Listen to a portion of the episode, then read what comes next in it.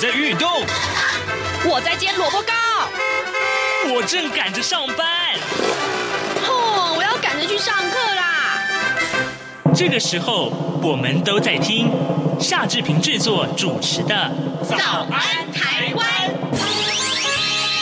早安台湾带给你最热门的时事访谈，最感动的人物专访，最直接的民意表达》。对，让我们一起收听《早安台湾》。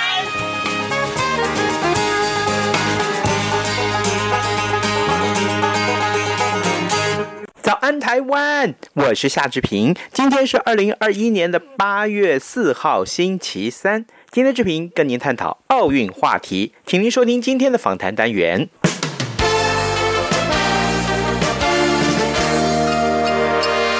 早安笔记本，各位听众，从上上个礼拜五，也就是七月二十三号开始啊，相信各位听众呢，呃，都沉醉在你所喜欢的东京奥运体育赛事当中哦。呃，尤其是台湾的听众朋友，当你看到呃这个来自台湾的选手们啊，在这个跆拳道喽、羽毛球喽。桌球喽、高尔夫球喽、举重哦，甚至于像体操啊这些个项目当中的表现的时候，我我知道这个至少你跟我一样啊，一方面呢就是替他们紧张，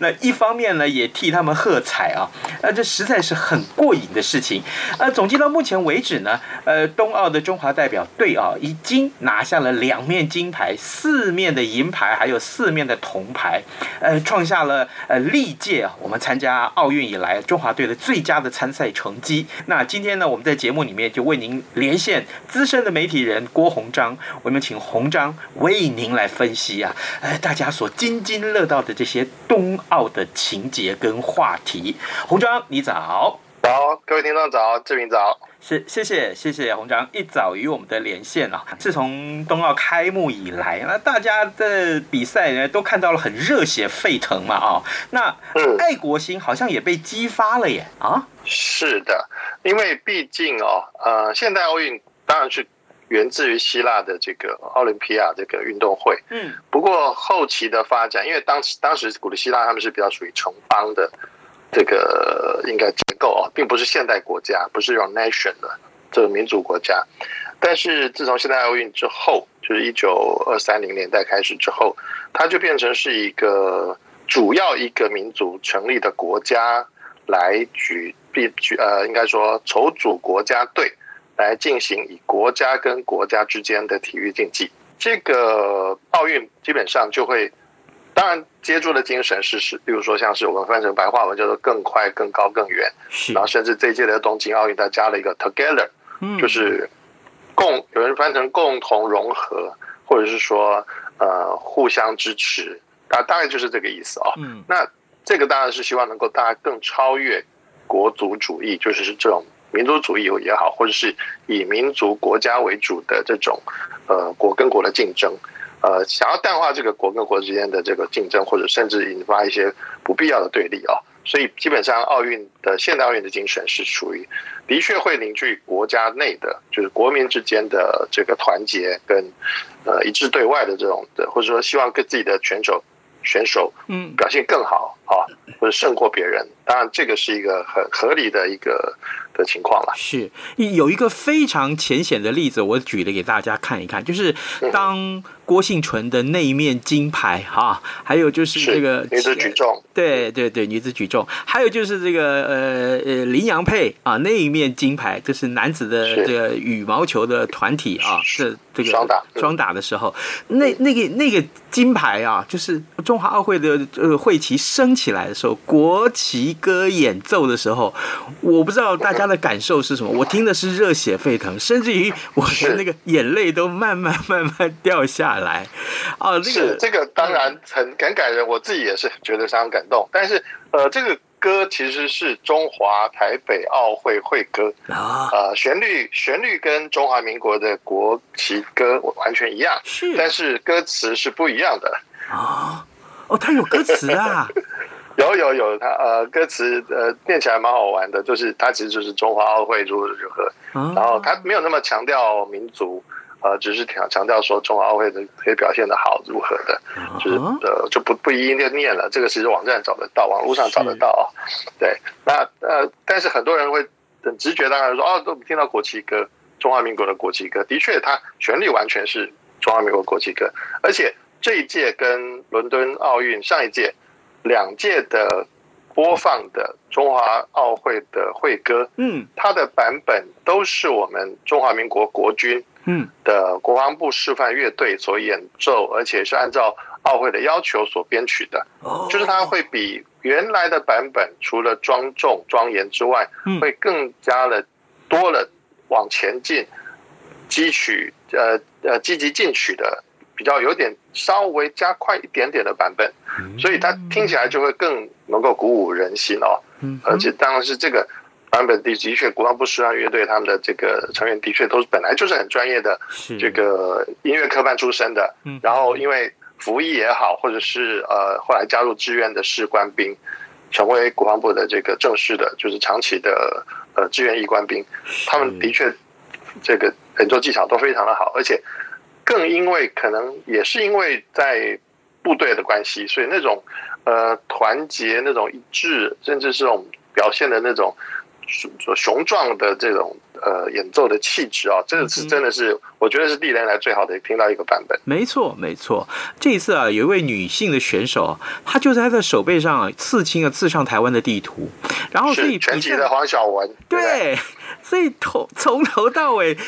大家就可以在那个画面上看到台湾啊，这是台湾是。这就在运动员身上这样露脸，那当然很多运动员在赛后的脸书分享上面，其实也都一直强调哦，对，把胜利献给我的国家台湾，嗯，这都是他们直接在脸书上的论述。例如说李阳跟这个王麒麟，嗯他们都是这么直接的表白。是所以我觉得台湾是一个共识了哦，嗯嗯对，呃，正好也就是在这个比赛期间啊，刚刚洪章有提到了，呃，只要是台湾啊，来自台湾的中华队的这个选手呢，他得牌之后呢，在这个。中国的媒体上面啊，所显现出来啊，这是中国台北啊，他用的就是这么直接的字眼。那正好让我想到了这几天最热门的这个话题啊，有位艺人叫小 S，小 S 呢，他只不过在这个他的呃微博上面说啊，这个支持台湾的这个，呃，其实他是应该，我想他应该本来是要写写的是选手，但是他写成他了是写我们的国手国，手，对对，而且他是他只写我们哦对，他对没有对写台湾国手。这个结这可不得了啊，这个结果大陆的这个网民们群情激愤啊， 怎么会这样？这什么情节啊？我觉得这个真的太玻璃心了啦，啊，就说实在是没有必要，因为这些所谓小粉红，不管是网民或者怎么样，其实都知道小 S 就是来自台湾嘛。嗯，那就跟其实我在家里看这个，尤其当天那个我们戴资颖最最觉得最有夺牌希望的戴资颖是羽球女子羽球单打的时候，跟这个孙雨菲在决战的时候，嗯，嗯，其实我们家人都不会去骂对方，对，我们就是用一个欣赏的态度。是，最终当然是有我们有点希有点失望，是说，哎呀，我们我们支持的我们自己的这个呃选手没有拿到冠军，嗯哼，会因为他一些表现而扼腕，是就说，哎呀，这个球这球怎么没有没有直接内嗯啊、，这球怎么我们回回球没有没有成功啊、是，不是我们赢，就这样而已。但是不会说要去恨对方。嗯，呃，奥运或者是所有的竞技的运动，从来不是要以打败对方为目标，嗯，通常是在挑战自己，是能够达到自己更好的成就、更加的成绩，是，而不是打败对方为目的。没错那，如果已经把这个东西，体育竞技变成打败对方为目的，那真的就是出发点是完全走错了啊、嗯，呃，又甚至说有人把这个这个奥运当中说啊，这个是无硝烟的战争，这是完全误读哦嗯，完全错误解读，完全是不应该的嗯。那如果回到这个比较政治学的这个，我们是讲说一些理论也好，或者论述也好，就是把这个国家当成一个想象的共同体。嗯，那当奥运的场域或者体育竞技的场域背后其实是国家队也好，或者是说政治实体组成的队队伍也好，它无论如何就是一个想象的共同体。但是这个想象共同体并不需要去压迫别的想象的共同体，嗯没有任何的必要，因为你自己的自我肯定、你自己的自我认同、群组群族群当中的内聚力，我觉得那就足够了，嗯，不需要去外显、去去对外侵，甚至侵犯或者侵略哦。是那如果又把侵略的这一套搬来，那就跟小粉红们那边天天在骂美国，天天在骂其他欧洲国家说，呃，那帝国主义的幽灵又怎么样了？帝国呃美帝怎么样？那你不是中帝吗？华帝吗？嗯，而且我没们知道必要吧？对，红章，你的说法，我觉得有一点还可以佐证啊，就是不但是在呃刚刚你所说的这个赛事上面，就是呃那个呃戴资颖跟陈宇飞的这个比赛上面，就算是是呃那个林洋配跟那个美中国的双塔啊、呃那一场比赛，当中国的双塔败下阵来的时候，我在网络上看到好多好多的这个中国的一般的网民啊，他们把双塔骂的跟什么一样，诶可是我们就会觉得说，我们的运动员在场上如果败下阵来，那其实是我们要给他更多的体谅，我们要更多给他加油打气才对呀。是，我觉得这个是人的特质，甚至有一些微妙的变化哦。我我觉得可能真的是中国从文革之后啊，呃，让中国的人民产生了很多错误的的想法。嗯我不能说是所有的中国人，是，而是说有很多人像一个鼓励狼性，嗯，狼狼是一个掠食者，是，是一个说说白了就是以人的角度看起来蛮能写的啦。嗯，哦，当然，以生物学的角度，它就是一个猎食动物，它就是猎食性动物，它就必须要猎食嘛。嗯可是以人的角度来讲，人去学习狼，那只是就是第一个，狼虽然会有群体去攻击猎物，嗯，但是等到猎物被打倒，其实他们也是抢成一团的，哦，也是非常自私的。大家不要忘记，嗯，他们并不会说我先理，我帮你留一块肉，没有，嗯，并没有。那你如果所谓狼性的话来当成人性，那太可怕了。嗯，那有一个呃，妈妈她今天写了一篇这个网呃脸书的的发文啊、是我觉得她写的很好。她说，我觉得我的女儿是一个小天使，为什么呢？她说她看到呃，陈我们的戴资颖呃败给这个大陆的选手的时候，嗯，她说还好是他们中国大陆赢了，嗯，因为戴资颖输了没关系，我们所有的人，台湾的人都会说鼓励戴资颖说没有关系，你还是我们最好的选手，嗯我们都会支持你。是，可是这个小朋友说的哦，他说，可是大陆的选手如果输了，嗯，他回去之后会被骂得很惨。对啊，这个妈妈说，她嗯她的女儿会这么说，真是个小天使。对，真的真的很哦窝你会囊，包容，会同理，会呃为对方着想。嗯哼，我觉得就像你说，即使你看陈宇飞在跟戴子颖在对战的时候，嗯哼，陈宇飞如果是一个触网球，不小心滚过来了，得分了，戴戴子颖根本没办法接，不可能接的情况下，会跟对方举个手致意。嗯，桌球上也看得到，德国选手跟我们的林林文如在对阵的时候，好几次也是擦边球，擦到桌子的边边，嗯，对方也赶快举手致意，啊，因为那是一个幸运球。是，不是我的球技赢过你。嗯，好几个球这样子的时候，甚至你就会觉得说，哎，这真的，今天是我的 game 嘛，今天是我的局，是就跟呃印尼的呃印印度的这个羽毛球选手，全世界排名第八的新度一样，嗯，他在他在决战金牌战之后，特地到休息区去探望戴资颖，嗯哼，他知道他很难过，是，他特别跟他说，资颖你不要难过，今天就不是你的局，嗯，你的能力、你的表现都太都已经很好了。嗯哼，嗯哼 The day is not your game。 ，Yeah，所有做同事运动竞技，甚至是比如说打桥牌，甚至打麻将，都会有时候就觉得说，今天我怎么不论换位置，不论是谁先先发发牌打牌，就不是我的局嘛，就不会赢嘛啊那。就没亏，真，的，就是没有 quiz 啊。然后台湾讲这个棒球会术语叫做阿达里，就是阿达里不好。我今天就是没有阿达里，怎么打就每次被接杀，怎么打就是滚地球，嗯哼，就是打不出长打安打。是我，就上不了垒。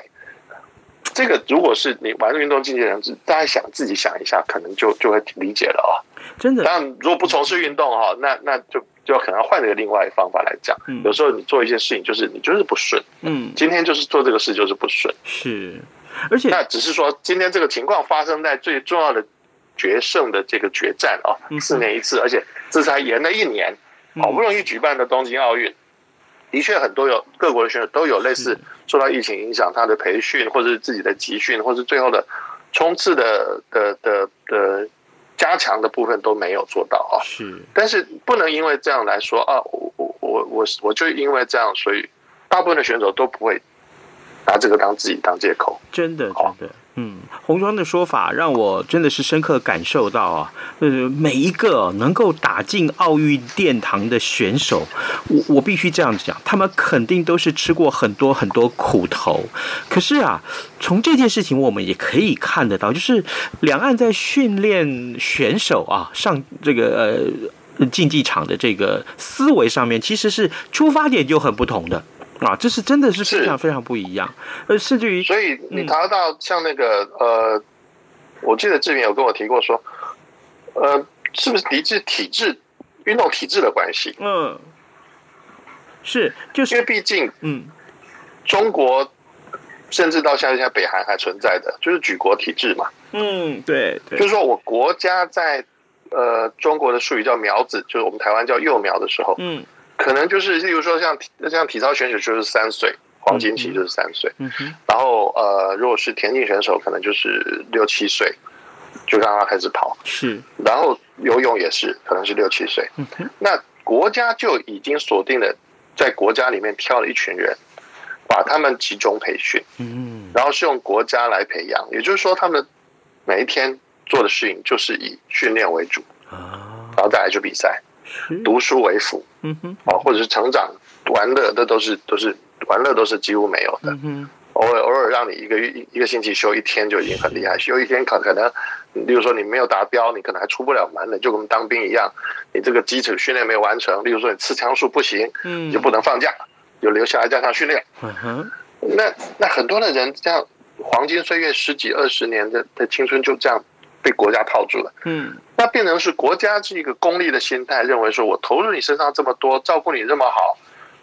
都优于，尤其像这个呃呃共产主义国家或者是所谓的计划经济国家，他们都过的他们的呃待遇，甚至他们的家人都受到照顾，经济上的照顾。是啊，他等于是有一个好像是一个这个长期放饭票，而且到了所同同龄人要出出去找工作的年龄时候，他不需要。因为他是国家运动员，嗯，也就是说他是一个职位，是，是一个工工工作岗位，嗯，他是有工资的，嗯哼，那他就有点像，呃，我到了时间点，到了点啊，就大陆喜欢讲到了点，到了点就是就是去去去做去去打羽毛球，嗯，到了点吃饭，到了点睡觉，到了点，我我我我去哪里？嗯，啊，去做这个重重量训练是。的确，这一套在一九七零年代、八零年代发光发热，就是苏联，嗯，以及苏联所属的附属的东欧国家，是，包括东德，嗯，像体操队就是东德跟苏联队的这个天下，是，那其他更不用讲，嗯、那每个都训练出来像铁人，是，是没有感情的，嗯哼，呃，打不倒的，是、哦，但是他们快乐吗？不快乐，嗯嗯，然后这样的竞技其实也引来很多的批评，是的。因为其他的自由国家、民主国家是自己得找资源，而且我们是业余运动员。嗯，什么叫业余运动员？像这次的这个自由车公路赛的冠军女子了，嗯，她其实是数学家。哇哦，哦，她只是平时不不研究数学的时候就热爱骑车自行车，她也没有加入任何职业车队，因为她就是数学家嘛，就是平常就在大学教书教数学，然后研究数学。公公余之下就练练练车，是，然后所以他已经很习惯说他一个人要想办法完成赛事，呃，可能有有支援车队，可是那那个支援车不是他的，他可能要跟人家借用共用，嗯，哦，他的他的备用车可能会放在别人车队的这个上面，是，然后比如说他去付一笔钱，请人家，哦，他的车子需要换的时候，那个那个支援车就会上前帮他换，然后需要补给的时候，他们会供提供补给给他，嗯哼。让他自己去付费，他自己想办法，他自己想办法存钱请假去比赛去训练，人家拿到奥运金牌，是这才是原本的奥运精神啊！是没错没错，正好就是业余运动员的的最最佳的竞技场而已，并不是鼓励职业球员或者职业的运动员，而是后来因为太多的业余运动员熬不住苦，因为真的太苦了，嗯日子他过得太苦了，所以我我有机会到职业运动去发展，而且发展得很好之后，这些项目又被奥会所接受了。哦，所以才有后来谈好，大家协调好说，好，我们开放职业运动员在某些项目先进来，是包括例如说美国的这个篮球队梦幻队。啊嗯啊，在对第一第一次梦幻队里面，只有一个人是大学运动员，其他都是职业球员。对，呵呵。洪章，你刚刚提到了这个生活很清苦这件事情，其实就就是让我们想到了，呃，当然国家的力量要给运动员一些奖励啊，呃，不外乎就是很实质的金钱的鼓励啊。那正好在奥运举办的如火如荼的这个时候，我们也看到了，呃，像郭台铭他说，哎，国光奖章啊，现在金牌给两千万不够啊，银牌给七百万，铜牌给五百万，这是不够的。金牌要给到一亿才对。呃，提高提高这个金钱的奖励，当然这不是坏事啊。我想对很多运动员来讲，这这肯定不是坏事，但是这是很重要的手段吗？我我必须也就连同刚刚我们所讨论到的，怎么样去训练这个呃运动员啊这样的思维，呃加进奖金这件事情的思考的话，洪章，我想请教一下你的意见。暂且我觉得分了两个层面来谈哦。嗯，一，运动员的培养跟照顾是不是一件事？嗯，呃，如果你要照顾的是他退役后的生活，我不反对。嗯你发再多我都不反对，只要你国家财力可以，或者是出钱的人愿意出钱就好。嗯哼，我要先要问郭先生的是，是你要出钱吗？嗯，是。如果郭先生您出钱，你说的所有数额都你自己把它如数如期嗯哼汇入这些运动员的账户，嗯我真的拍拍手。嗯但如果你只是喊一喊要国家出，对不起，我们中华民国民主自由国家，你每多克人民一分税金，拿去支应给任何人，我们都有意见的。是，嗯哼不是因为你赚得多，你缴的税多，你就可以有较多的裁量权。对不起，没有，对你跟我们一样，是一都是中华民国国民，我们是平等的。是然后我们再再回顾来说，再退一百步说，如果今天运动员，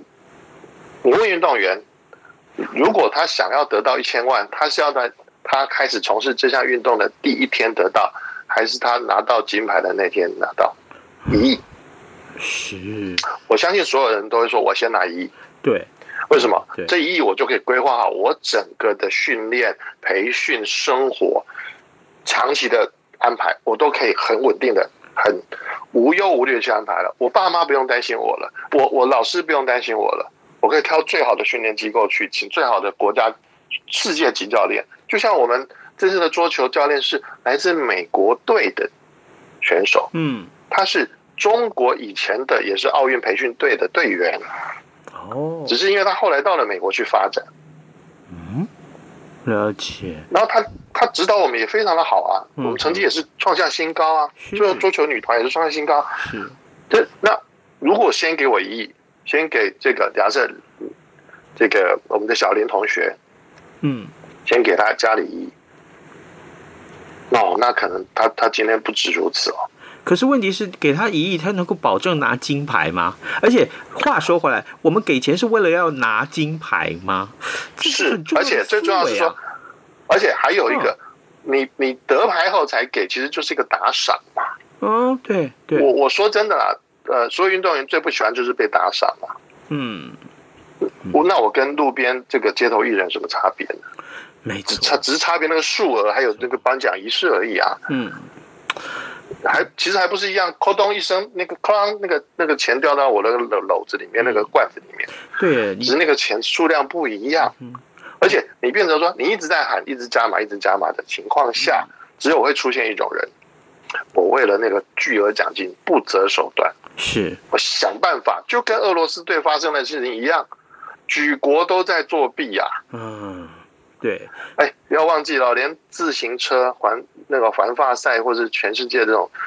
最很大的公路竞赛，都发生过这种类似的丑闻太多了。嗯阿姆斯壮，大家不要忘记，他七次夺得环法冠军，嗯他就是集体作弊啊。嗯嗯，对，我们当时当时也是非常崇拜他嗯，后来的确是非常的幻灭啊，那就是重赏之下出现的情况，就是他他会遏制化一个为了功利性的目标，而尤其是奥运，嗯你完全就是扭曲了奥运的精神。嗯我觉得那些大奖赛我都都不反对，嗯，因为它就是一个商业赞助的比赛，对，它要的就是一个商业行销的效果。嗯它那个巨额奖金回回来的这个效益是超过那个巨额奖金的。是哦例如说是中国羽毛球协这个这个呃，羽中国也好，台湾也好，都很喜欢去打的这个世界的羽毛球的大奖赛。嗯大家说现在呃，如果说啊，最好的、最要的这个奖金，是如果是 BWF 国际羽联的所有的奖金的话，它现在都还不到三百万美金。嗯那如果说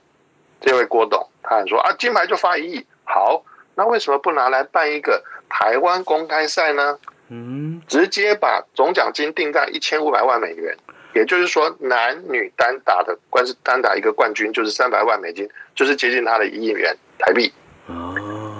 绝对全世界的所有第一级的选手全部一定都来台湾排开所有赛程，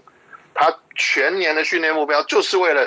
台湾公开赛的冠军。也可以增加我那们那的个知时候名度啊，对不对？ 包括知名度、开幕典礼、转播的权利金、所有广告，全部传水港水涨船高，全部提升到世界第一级的。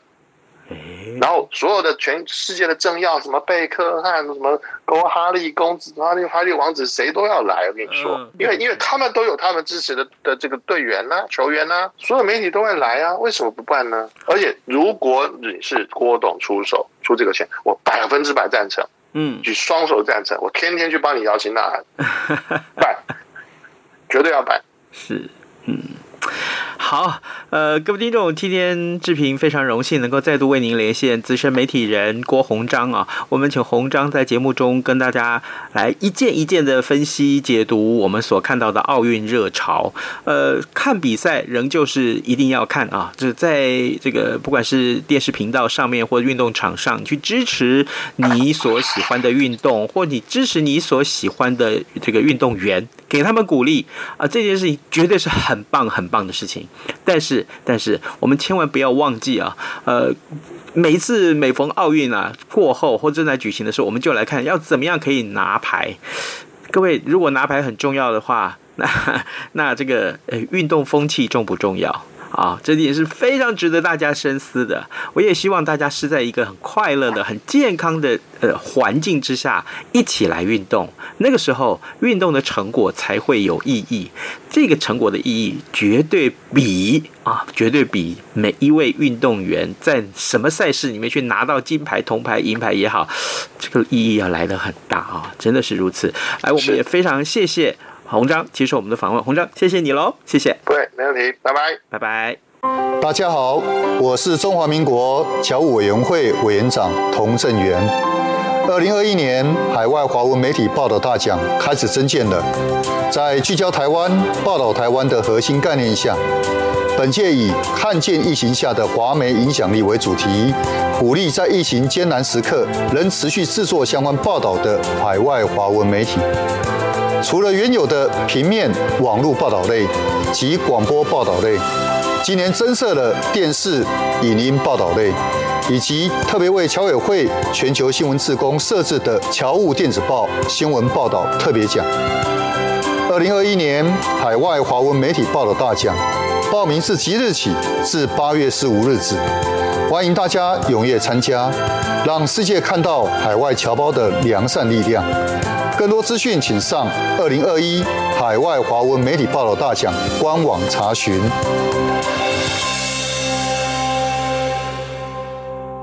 以上就是今天的早安台湾，谢谢您的收听，明天再会喽。